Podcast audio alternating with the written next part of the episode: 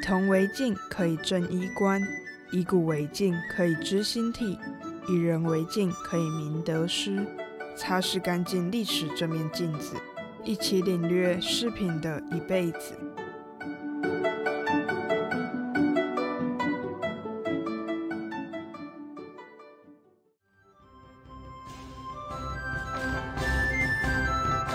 何以治全全？关闭双金环。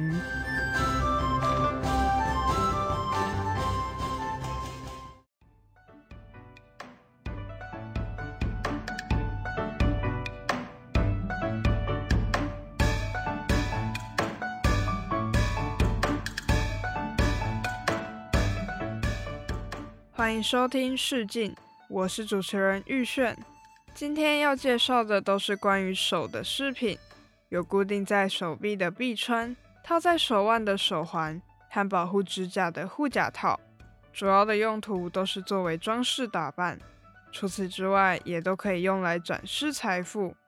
不过，不同的饰品也有属于自己本身的用途和含义，发展和流行的时间也因为各个朝代而不相同。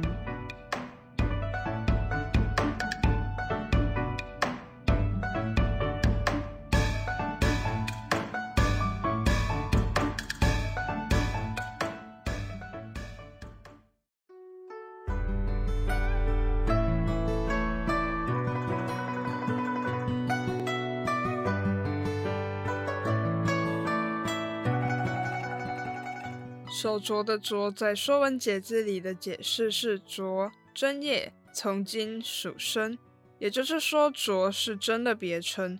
针是部首金右边一个正义的正，它是古代行军用来调整或停止步伐、形状像钟的金属乐器。一直到接近宋朝时期，镯才被用来指称手上的饰品。在宋朝以前，会是用环或是串来称呼。手镯的历史可以追溯到母系社会向父系社会过渡的时期。根据文献记载，古代不论男女都会戴手镯。女子戴手镯的含义是已婚的象征，男子则是身份或工作性质的象征。同时，还可以根据手镯佩戴的数量区分身份地位的高低。除此之外，人们还认为戴手镯可以辟邪，或是碰上好运气。在距离现在大约六千年前的新石器时代遗址，都发现了用来装饰手腕的陶环手镯。从出土的文物材质来看，有动物的骨头、牙齿、石头和陶器等等，形状有圆管状、圆环状，也有两个半圆形环拼合在一起的。商周时期的手镯样式虽然和新石器时期的没有明显差别。形制上一样厚重宽大，以扁圆形为主，但是制作材质开始发生变化，以玉石为主。这个时期还出现了金属手镯。战国时期手镯的材质和商周时期差不多，都是玉石和金属为主，不过色彩和雕刻纹饰都越来越丰富，像是山字纹、云纹、古纹。雷纹、锯齿纹和圆圈纹等等。西汉时期，由于受到西域文化的影响，开始流行戴臂串。臂串又叫玉璧之，传说在商朝就开始出现。一开始是北方少数民族的一种饰品，因为逐水而居，居无定所，所以会把财产换成方便交易的金银随身携带。有的人会把金银打制成环状，戴在手臂上，买东西的时候可以直接取下来，方便而且不容易弄丢。慢慢的，戴臂串就变成一种风俗。不过，臂串在平时主要是贵族在戴，因为汉服的宽袍长袖特点，让手腕和手臂几乎全部被遮盖，而且戴臂串不方便做事情。贵族不需要打理生活杂事。穿的布料以轻薄的丝绸为主，臂串戴上后若隐若现，可以增加魅力，展示财富。而平民百姓比较多是在战乱时期才会戴臂串，因为衣服以棉麻为主，厚实而且不透光，臂串戴上后看不见，所以会把家中值钱的物品换成可以买卖的金银铜，打制成臂串随身携带。臂串的制作材料有很多种，金、银、玉、琉璃等等都有。在形制上有闭合环形，也有开豁口的，可以根据手臂粗细调节大小。还有一种叫做跳脱的臂串，跳脱不只能戴在手臂上，也可以戴在手腕上。长得像弹簧，盘拢成圈，少的有三圈，多的甚至有十几圈。两端用金银丝编成环套，可以调整松紧。隋唐两朝的统治者杨家和李家都是鲜卑化的汉人，随着他们入主中原，臂串慢慢开始流行。除此之外，佛教文化中佛像上臂串也是作为配饰出现，因为佛教兴起。也让戴臂串的行为更加普及，所以不止宫廷贵族，平民百姓也十分热衷佩戴。在同一个时期，不止臂串，手镯的材料和制作工艺也有高度的发展，有金银手镯、镶玉手镯、香宝手镯等等，造型有圆环形、串珠形、绞丝形、辫子形、竹子形等等。在辽金时期，臂串作为游牧民族文化的象征，呈现了最后的辉煌。这个时期装饰以浅浮雕为主，融合了民族特色和审美，造型简约富有美感。这时候的臂串不再是人人都戴，成为公主或贵族家眷佩戴的专属物品，在民间越来越少见。随着富者越富，贫者越贫。和儒家文化的盛行，粗犷豪放风格的臂串不再受到喜爱，反而流行精致繁复风格的华丽臂串。明朝开始，臂串作为饰品的佩戴条件越来越少，上下服饰以棉布为主，手臂被完全遮盖。所以到了清朝时期，手镯成为主要流行的饰品，制作手镯工艺细巧繁复的程度达到了历史巅峰。甚至出现了少量的漏雕作品，制作的材料有例如翡翠、玛瑙、碧玺、琥珀、玳瑁等等很多种珍贵的材质。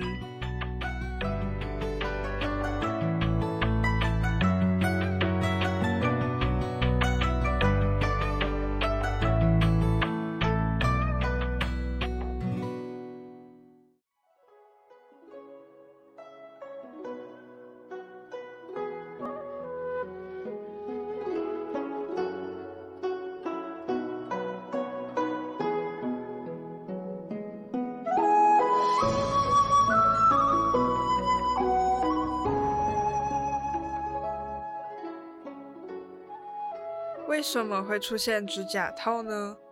因为古代非常重视身体发肤受之父母的观念，所以不能随意修剪指甲，而且细长的指甲可以衬托女子的手更纤细。可是长指甲很脆弱，容易断裂，所以出现了指甲套来保护长指甲。指甲套除了美观好看，还是财富地位的象征。在类似《甄嬛传》或是《如懿传》的宫廷剧里，都能看到贵族女子手上戴着细长的指甲套，但是平民女子手上都是空无一物。那是因为在古代，只有不需要打理生活杂事，天天有宫女丫鬟服侍的皇宫贵族或是富家女子才有办法留长指甲，而且这么长的指甲需要好好保护。因此，长指甲和指甲套就成为了权贵的象征。指甲套在后宫也有等级的区分，不论是图案或是装饰，都有相对应的规定。不止材质有区别，连长短也有限制，是否被临幸、有没有生孩子，都是有区分的。因此，根据戴的指甲套华美程度，可以看出妃子受不受宠。地位越高的嫔妃戴的指甲套越精美华贵，护甲套的长度也越长。除了美观之外，指甲套还能用来防身，甚至下药。比如慈禧太后就会把自己的指甲套磨得非常锋利，如果不小心碰到，就可能被划伤。另外，也会在指甲套里面藏着麻药，以备不时之需。除了代表身份地位，用来防身下药，指甲套甚至和皇帝灵性有直接的关系。因为皇帝后宫嫔妃太多，有时候皇帝记不得宠幸的嫔妃在宫中地位高低，就可以看指套的款式来给出符合位分的赏赐，避免造成因为赏赐后宫失和。关于指甲套的原型有推测，是古代女子在弹奏古琴用来保护手指的琴拔。在内蒙古准噶尔旗战国墓和吉林榆树大坡老和生汉墓中都有出土这样的琴拔，不过并没有准确史料佐证，所以只能算是一种推论。在很早以前，中国已经有留指甲和戴指甲套的传统，最早的指甲套叫护指。还有一个别称叫金曲，因为大部分制作的材料是用金属打造，护指表面上几乎不加装饰，更注重实用性。早在战国时代就已经出现有关的文物了。不过比较典型的是吉林省老河生地区出土的汉代金护指，它是由薄薄的金片卷曲而成，呈现螺旋状向上延伸，粗细长短都可以任意调节。简单实用，但是指甲套最出名的时间是在明清时期。明清时期，指甲套被加以改进，制作材料也越来越华丽昂贵，外观越来越精致。在保护指甲的基础功能以外，也注重指甲套的装饰作用。清代的指甲套有很多不同的材质，其中金属和玉石最为常见。指甲套一般长大概四寸多。约等于十二公分，细长，略微弯曲。为了通风，指甲套的表面会纹上镂空的吉祥纹样，像是花卉、古钱或是蝙蝠等等。有时候还会在纹样上镶嵌名贵的珠宝、玉石。因为指甲套除了保护长指甲不被损伤之外，戴上后还可以增加手指的纤细感和修长感。当时的贵族女子都十分喜欢。比如慈禧太后就十分钟爱指甲套，在《清宫镜二年记》就记载，慈禧太后分别在右手的中指和小指戴着三寸长的金护指，大概十公分；也在左手的两个手指上戴了同样长的玉护指。清朝道光年间的《喜义秋亭图》里，后宫妃嫔也都会佩戴指甲套来显示自己尊贵的身份。